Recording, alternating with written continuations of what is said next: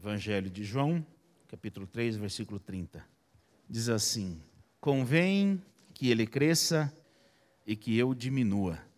Esse texto ele relata a reação de João Batista ao ser informado que Jesus estava batizando do outro lado do Jordão.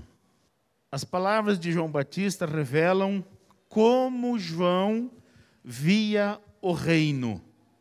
E João via que no reino não há concorrência. No reino de Deus não há concorrência. E esse é o tema da mensagem de hoje. Neste interim, havia uma grande dificuldade, porque João Batista e Jesus, eles eram primos, eles eram primos, mas na visão de João Batista, ele não via o grau de parentesco, mas ele via em Jesus o Messias prometido. E foi assim que ele reagiu então quando soube que Jesus também batizava, que ele cresça e que eu diminua. Nós muitas vezes nós temos desafios na obra de Deus. E nós temos encontrado grandes dificuldades, porque talvez nós não temos a visão que João Batista tinha. A gente muitas vezes não vê no nosso irmão um enviado de Deus ou um servo de Deus. A gente vê apenas o irmão. E são essas coisas que causam grandes dificuldades na nossa caminhada de fé, porque no reino não há concorrência. Que ele cresça e que eu diminua deve ser a nossa postura. Mas isso também diz muitas coisas e que eu gostaria de abordar aqui com vocês nessa noite. Que ele cresça e que eu diminua é fruto de uma visão saudável. A visão de João Batista era uma visão saudável do reino. Ele não tinha uma visão contaminada, a visão dele era saudável.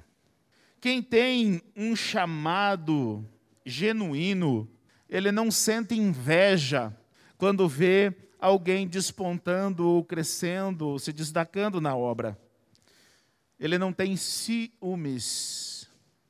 No reino, nós somos todos servos. E foi assim que João reagiu, então, a essa notícia que Jesus também batizava do outro lado do Jordão.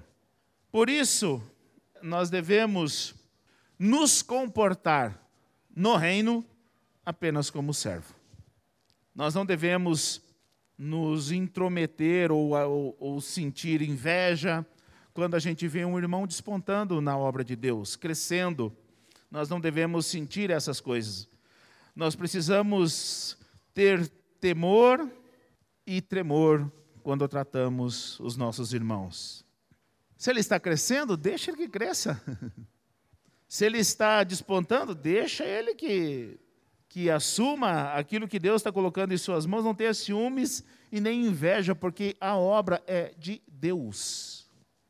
Uma visão saudável faz toda a diferença na nossa caminhada. E João Batista tinha essa visão. Quando ele recebeu a notícia, ele reagiu assim. E nós muitas vezes entramos em guerra por falta de visão. Estamos com a nossa visão tapada. Não vemos a grandiosidade do reino. Vemos apenas o nosso umbigo. Nós precisamos ter cuidado quando tratamos da obra de Deus. A obra não é tua, a obra não é minha, a obra é dele. Se ele quer usar você, se dispõe. Mas se ele quiser usar o outro, ajude. Não taque pedra, não critique. Porque o reino é dele.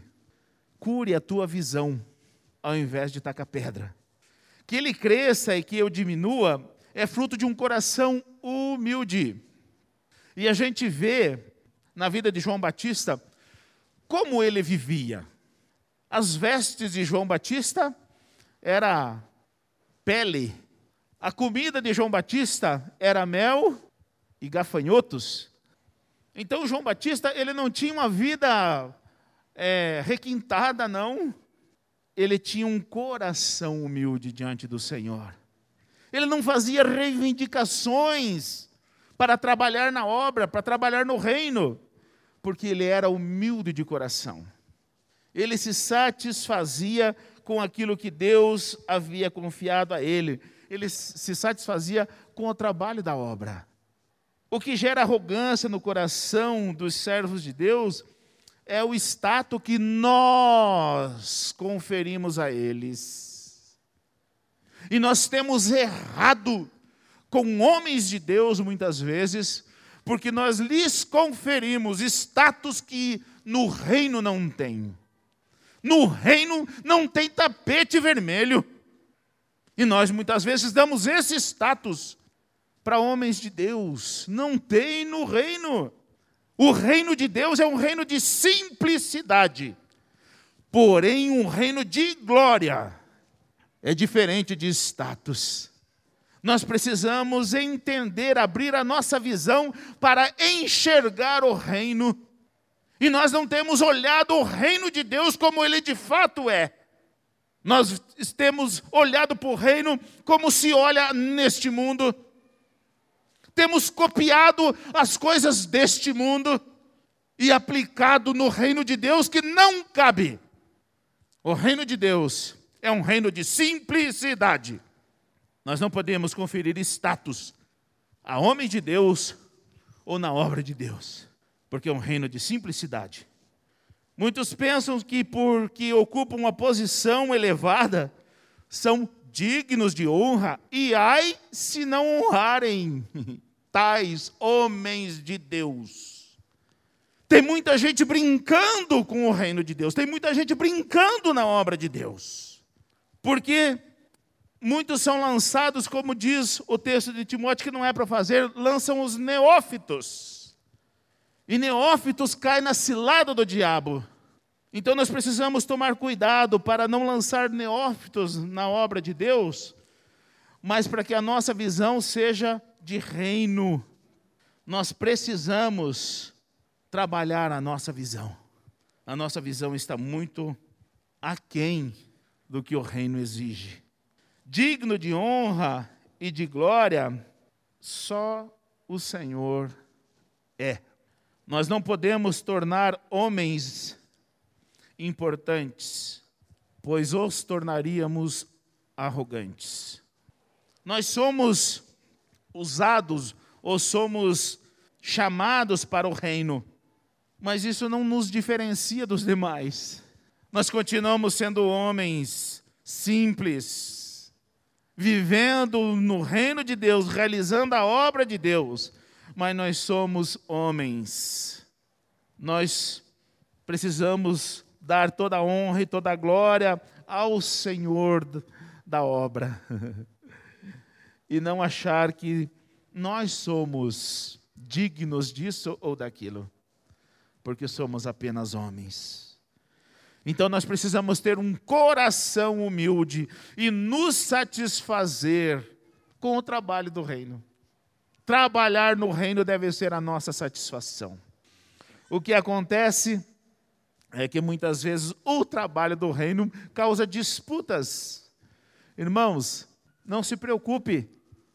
Uma coisa é importante: muitos querem estar em evidência. E realmente o púlpito deixa as pessoas mais em evidência.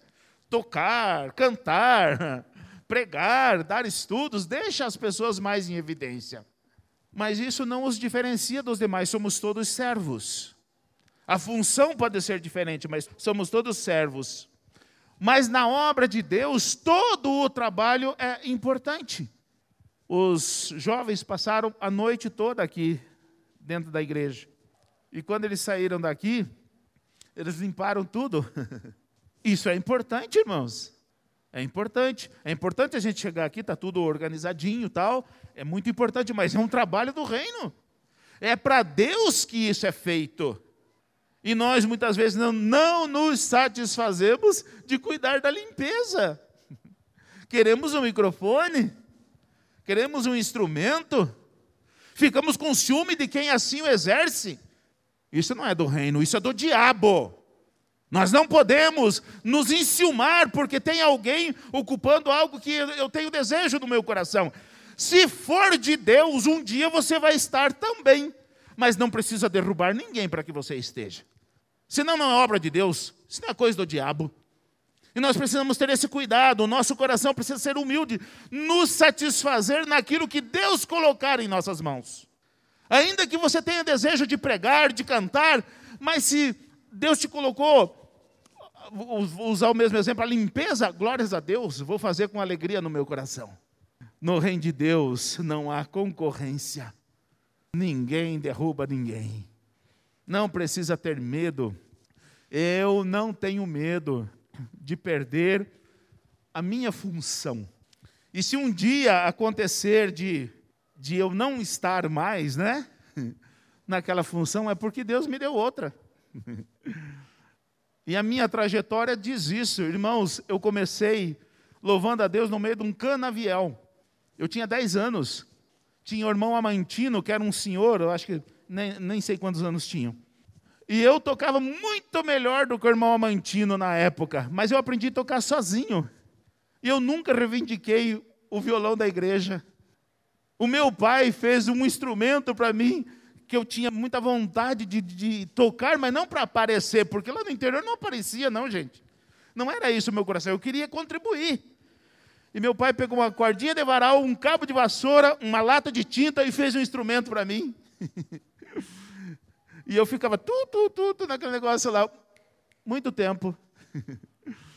Mas eu me satisfazia com aquele cabo de vassoura, aquela cordinha de varal, porque o meu desejo era contribuir.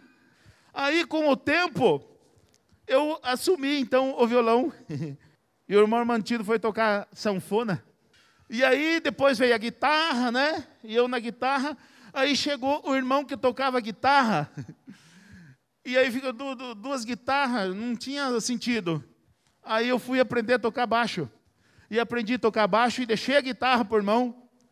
E por muitos anos eu toquei baixo. Chegou o irmão que tocava baixo. Eu passei o baixo para esse irmão, fui aprender a tocar bateria. E toquei bateria por muitos anos. E aí, quando vim embora para cá, aí voltei para o baixo de novo. Aí chegou o Franciscão, desejoso de tocar baixo. Lá foi o Francisco e eu fiquei sem de novo. Mas é do reino, irmãos. Eu vou querer derrubar o Francisco? Não, que ele cresça visão de reino. No reino só tem lugar para humildes, que entende a visão do reino. E nós precisamos entender isso. Que ele cresça e que eu diminua é fruto de um coração grato a Deus. E o, as palavras do João Batista, eles revelam essa gratidão a Deus mas revelam a grandeza deste homem.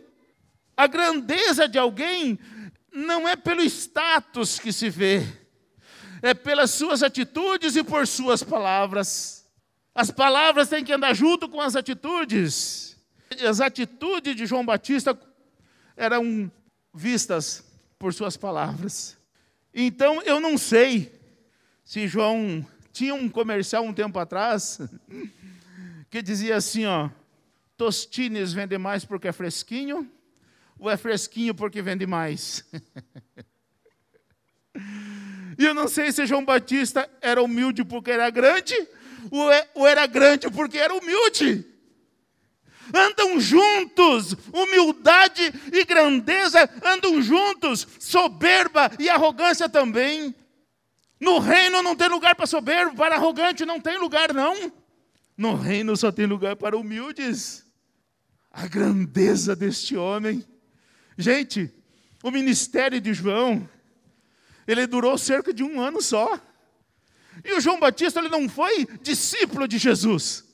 Porque João Batista batizava no deserto, Jesus estava batizando do outro lado do Jordão.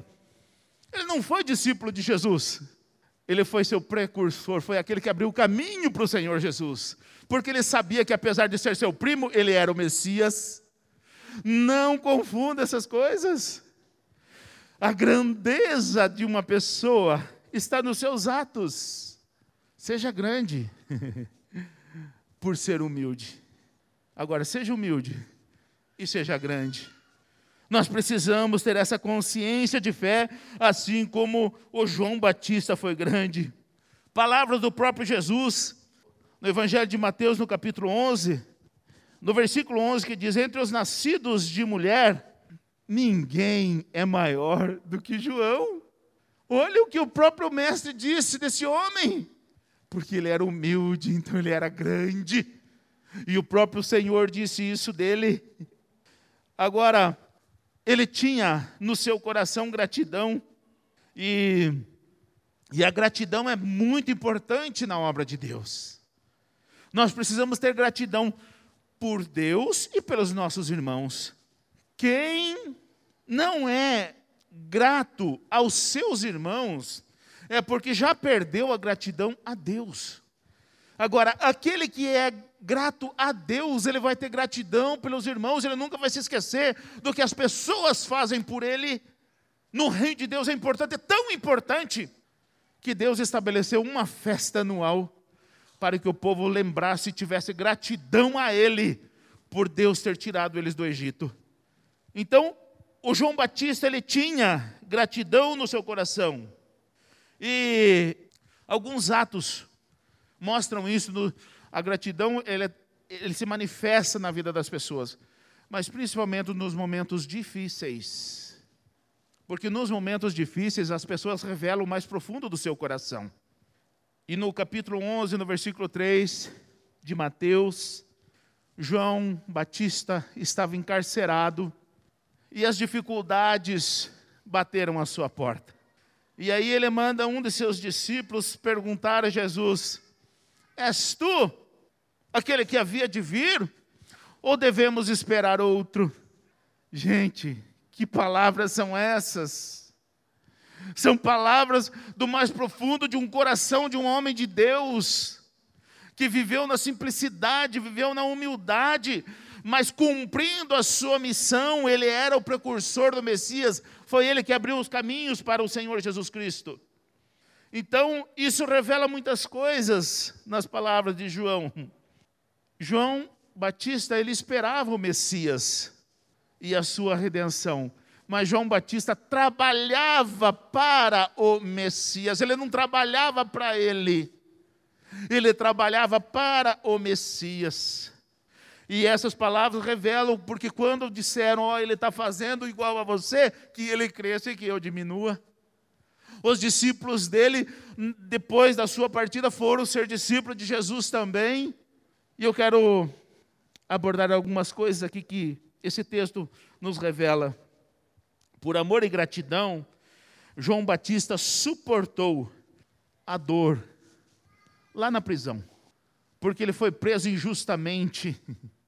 Mas ele, por amor e gratidão, ele suportou, mas ele mandou perguntar: És tu ou devemos esperar outro?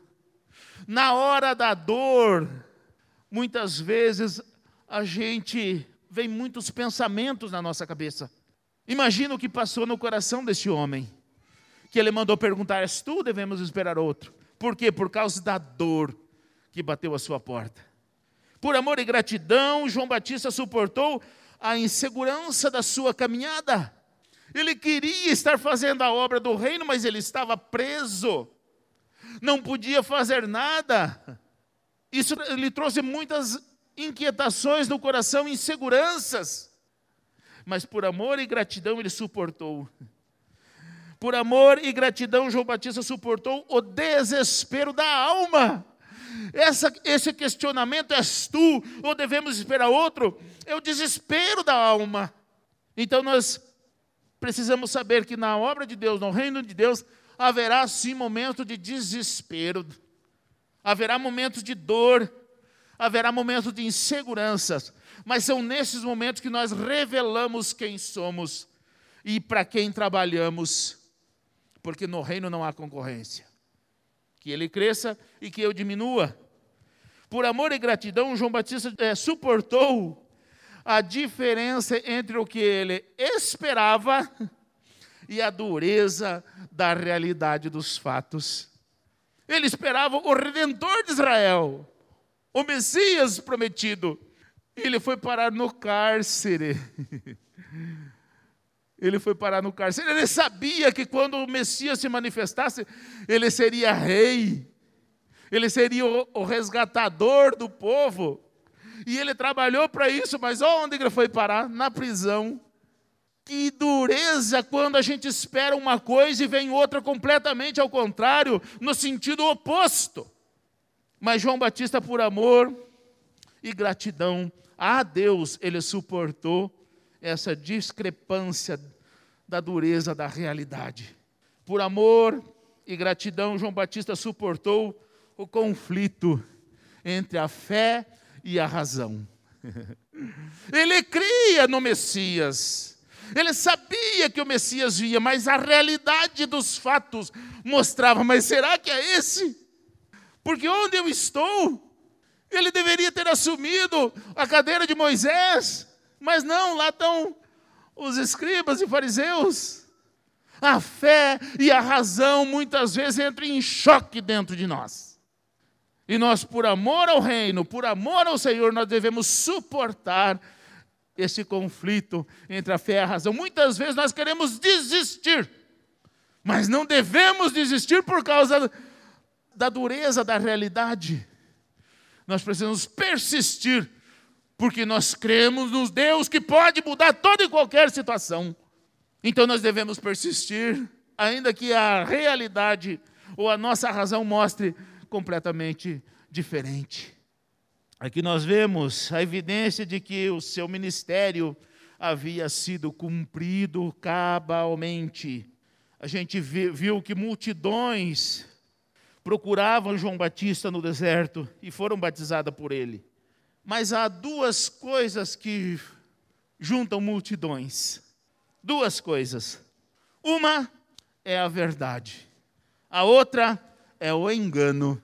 Vocês podem ver, aonde há uma aglomeração, um ajuntamento, ou ali estão pela verdade, ou estão por um engano. Há isso na obra terrena de Deus há. Se João Batista ele não via concorrência, a gente vê o apóstolo Paulo alertando para os falsos. E isso é necessário nos nossos dias também, alertar que há falsos.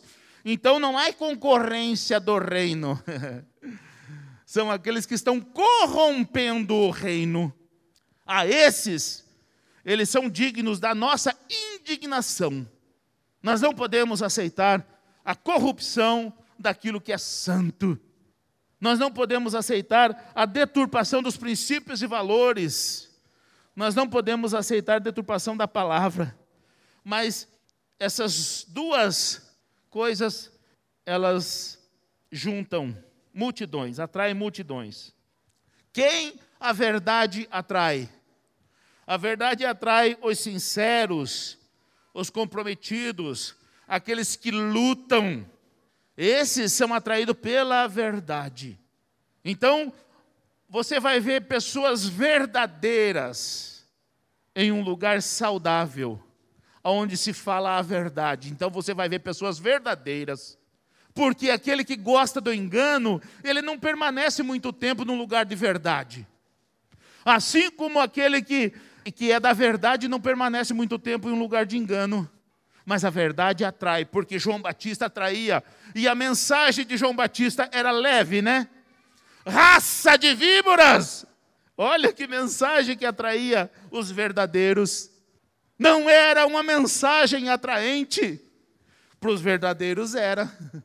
Para muitos espantava.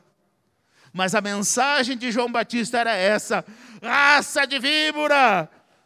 e o povo vinha, se arrependia, porque o batismo de João era o batismo do arrependimento. E o batismo de Jesus era o batismo da purificação. Era para aquele que já aceitou, que já, já é salvo e não precisa mais de arrependimento, já se arrependeu. Então, é o batismo da purificação. Mas, outra coisa que atrai multidão é o engano. E quem o engano atrai? O engano atrai os soberbos, atrai os avarentos, atrai os enganadores, os volúveis, atrai os falsos e os corruptos. Esses são atraídos pelo engano. E a gente vê que nos últimos tempos isso aconteceria. Por quê? Porque as pessoas vão ter vontade de ouvir o que eles querem, não o que eles precisam. Então, vai ter muita gente se juntando aonde há engano, porque eles fazem parte desse meio. Um que ama a verdade, ele pode até ir para um lugar de engano, mas ele não permanece no lugar de engano. Ele vai procurar um lugar saudável para congregar. E é importante a gente saber que há essas coisas nos nossos dias. Ambos arrastam multidões até que se evidencie quem é quem os enganadores e os verdadeiros. Os verdadeiros, eles sempre vão amar a verdade. E aonde estiver sendo pregado esta palavra, pura e verdadeira, vai atrair os verdadeiros. E nós precisamos tomar cuidado, irmãos, para que nós não venhamos a ser enganados, que nós não venhamos abrir concorrência porque no reino de Deus não há. A obra de Deus, ela não admite aventureiros. Aonde houver um aventureiro, não é obra de Deus. Aonde houver engano, não é obra de Deus. Por mais ajuntamento que tenha, não é obra de Deus. Cuidado com ajuntamentos. Cuidado com ajuntamentos, porque muitos pensam, porque o volume está aumentando, está se juntando gente que é obra de Deus e muitas vezes é obra do diabo, não é obra de Deus. Cuidado com isso. A obra de Deus, ela requer pessoas firmes e constantes. E que tenha uma visão saudável das coisas de Deus, que seja humilde e que tenha um coração grato. E que quando as adversidades vierem, você possa dizer que ele cresça e que eu diminua. E que isso não faça diferença para você no teu coração. Que você se alegre por ver um irmão teu se sobressaindo, despontando. Ajude-o. Não tenha ciúmes. Ajude-o. Se tiver no teu alcance, ajude. Que ele cresça e que eu diminua é o que deve sair da boca de homens de Deus.